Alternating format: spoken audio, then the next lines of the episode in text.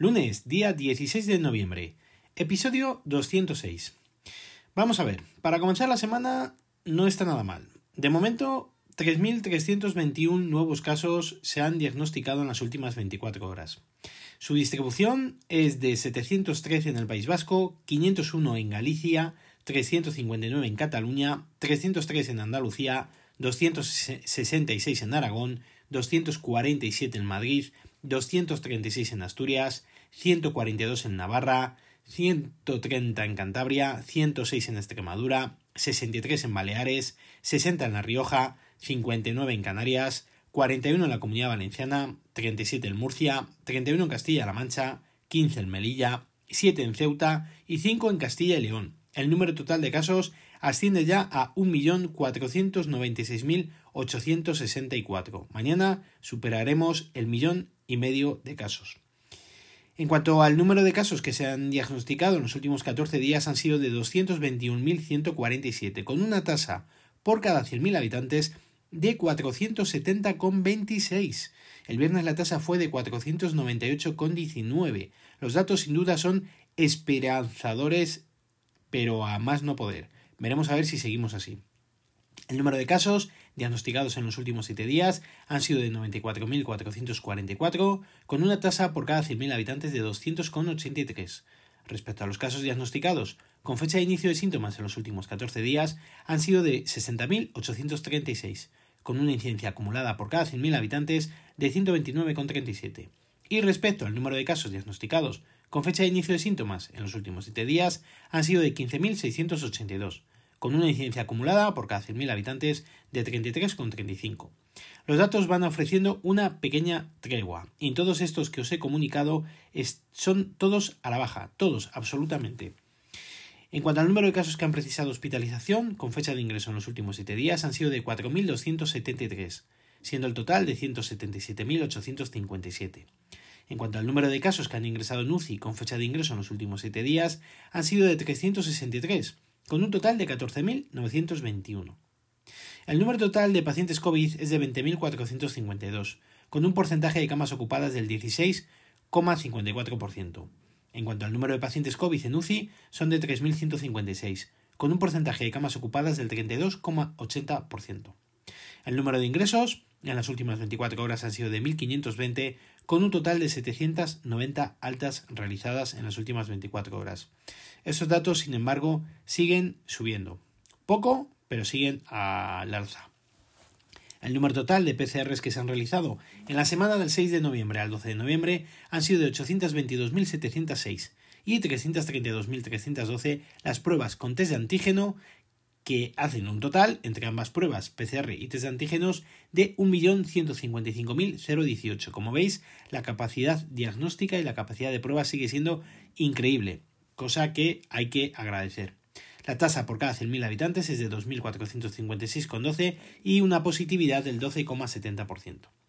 El número de fallecidos con fecha de función en los últimos 7 días ha sido de 1.082, siendo su detalle de 187 en Andalucía, 162 en Aragón, 134 en Castilla y León, 133 en Asturias, 74 en Galicia, 66 en la Comunidad Valenciana, 55 en Castilla-La Mancha y Madrid, 42 en Extremadura, 40 en Murcia, 32 en Navarra, 26 en Cataluña, 20 en La Rioja, 16 en País Vasco, 15 en Cantabria, 7 en Baleares, Canarias y Ceuta y 4 en Melilla. El número total de fallecidos es ya de 41.253.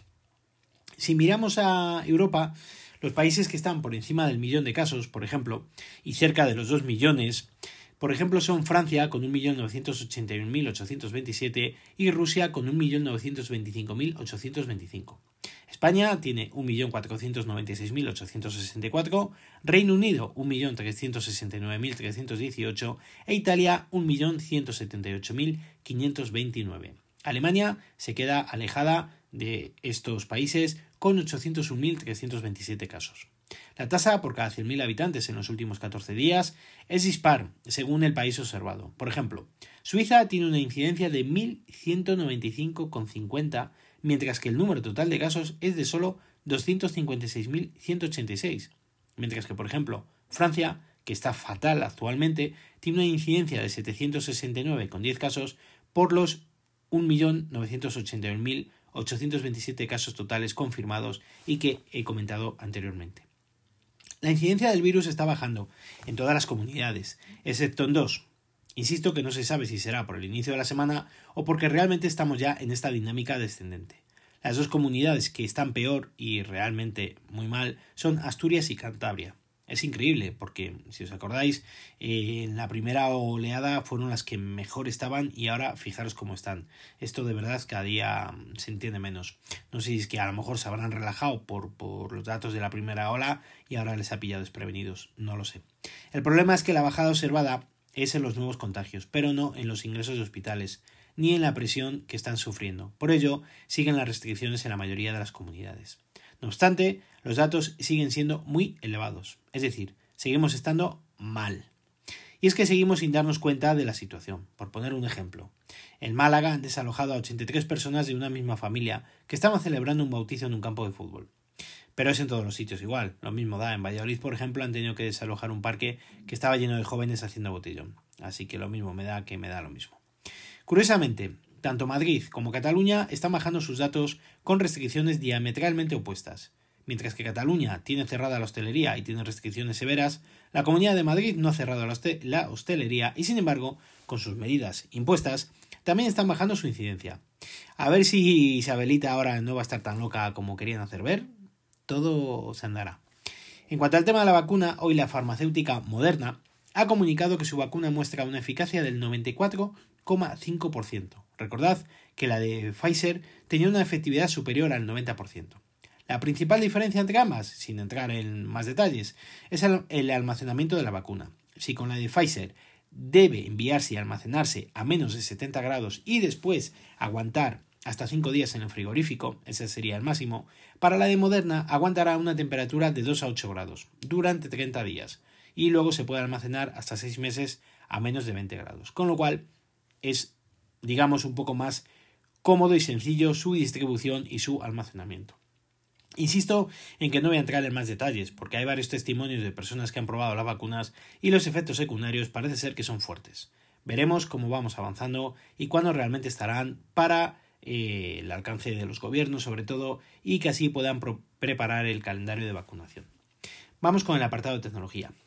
Ya sabéis que antes de que se presentara iOS 14 y cuando fue la WWDC de este año 2020, hablando de las cosas que nos gustaría que incluyese la nueva versión del sistema operativo, además de las peticiones como mayor estabilidad y rapidez del sistema, que creo que no nos podemos quejar, yo os comenté que me gustaría que se pudiera configurar el modo no molestar de forma que se pudiera realizar por días, dependiendo de la configuración que necesitases, algo que actualmente no se puede hacer, y por ejemplo en Android sí. Puedes programar dicho modo, indicando la hora de inicio y la hora de fin, pero no según el día. Con lo cual, en mi caso, por ejemplo, el modo no molestar que tengo a diario no me sirve para los fines de semana.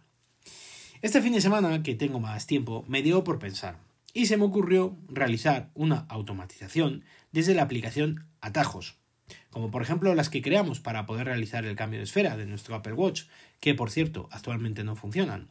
No sé si será un bug puntual de iOS, pero de momento han dejado de funcionar. Pues bien, he creado una nueva automatización de forma que de domingo a jueves me activa el modo no molestar a las once y media de la noche, además me desactiva el Bluetooth y me activa una alarma que ya tengo creada a las 6 y 20 de la mañana. También he añadido que me active el modo de bajo consumo. La verdad es un poco ridículo porque va a estar cargando por la noche. Pero bueno, todo ello de forma transparente y sin necesidad de interactuar con el dispositivo. La he creado, la que he creado más bien para el fin de semana es para viernes y sábado y me activa el modo no molestar a las once y media, me desactiva el Bluetooth, me coloca el modo de bajo consumo y en este caso no le coloco ninguna activación de alarma. En este caso es probable que el modo de bajo consumo sí que me sirva porque a lo mejor el fin de semana no tengo la necesidad de tener el móvil cargando por la noche. Os indico los pasos que son muy similares a los que ya vimos con la creación de las esferas para el Apple Watch, con la diferencia de seleccionar ahora las opciones que necesitamos para este fin. Abrimos la app de atajos. Nos vamos al apartado automatización. Pulsamos sobre el botón de arriba a la derecha del símbolo más. Le decimos que queremos crear una automatización personal. Pulsamos sobre la primera opción denominada momento del día. En esta opción le marcamos nuestra idea. En mi caso le he dicho momento del día. luego he marcado todas las semanas. De esta forma te deja seleccionar el día o días que quieres ejecutar esta automatización. Yo le he marcado de domingo a jueves. Después vamos a seleccionar las acciones. Pulsamos sobre Añadir acción. Y buscamos No molestar, hasta que aparezca la acción Definir no molestar.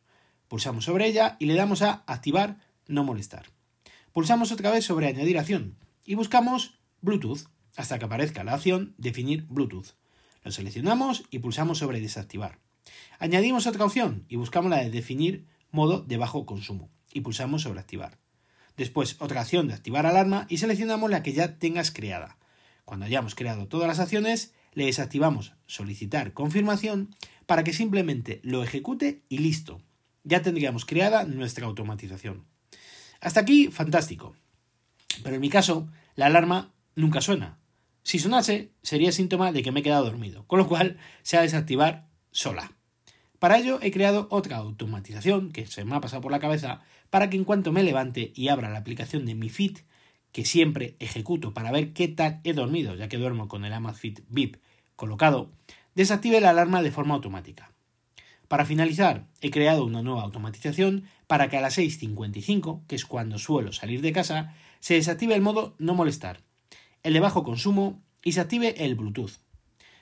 De momento, hoy me han funcionado de maravilla, no he tenido ningún problema. Lo que no me gusta es que eh, después de ejecutar eh, la automatización te llega una notificación y tienes todo el centro de notificaciones petado, que seguramente lo que haga será desactivar las notificaciones de atajos y ya está. Lo que no sé hasta qué punto va a ser bueno o no, veremos a ver. Con esto solo os quiero dar una idea de todas las cosas que hacemos de forma automática todos los días, para que de esta forma realicemos automatizaciones y nos olvidemos de ella. Con dedicar un poco de tiempo podemos olvidarnos de las rutinas diarias, con un poco de ingenio y utilizando todas las posibilidades que nos brindan los terminales que a diario llevamos siempre con nosotros. Como veis, con el tema de no molestar, se me ocurrió de repente, la verdad, os prometo que no lo he leído en ningún lado, nadie me ha dado ninguna pista, simplemente he dicho, pero vamos a ver, las automatizaciones lo intento programar y ya está. A lo mejor las que he creado son muy rupestres y a lo mejor lo puedo aglutinar toda en una, lo puedo hacer eh, mucho más espectacular, metiendo algo de programación que creo que se puede meter y demás. Pero de momento, para mi uso, me funcionan. Hoy por lo menos me han, me han funcionado sin necesidad de tocar nada y os aseguro que es una auténtica maravilla. Así que ahí os dejo la idea. Pensad en, en vuestras acciones que realicéis a diario de forma, de forma digamos, como, como rutina y seguro que lo podéis aplicar a alguna automatización. En fin, amigos, y amigas, mañana más y mejor. Si queréis contarme algo, lo podéis hacer al email elgafaspodcast.com o en Twitter como arroba elgafaspodcast. Recuerda visitar mi blog, lo estoy actualizando con las entradas, ¿vale? Eh, estoy directamente poniendo lo que es el enlace a cada episodio, de momento nada más con alguna foto, pero sin meter texto como hacía antes, así que os invito a que lo echéis un ojo. Eh, nada más, un saludo a todos, gracias por vuestro tiempo y cuidaros mucho. Mañana más y mejor.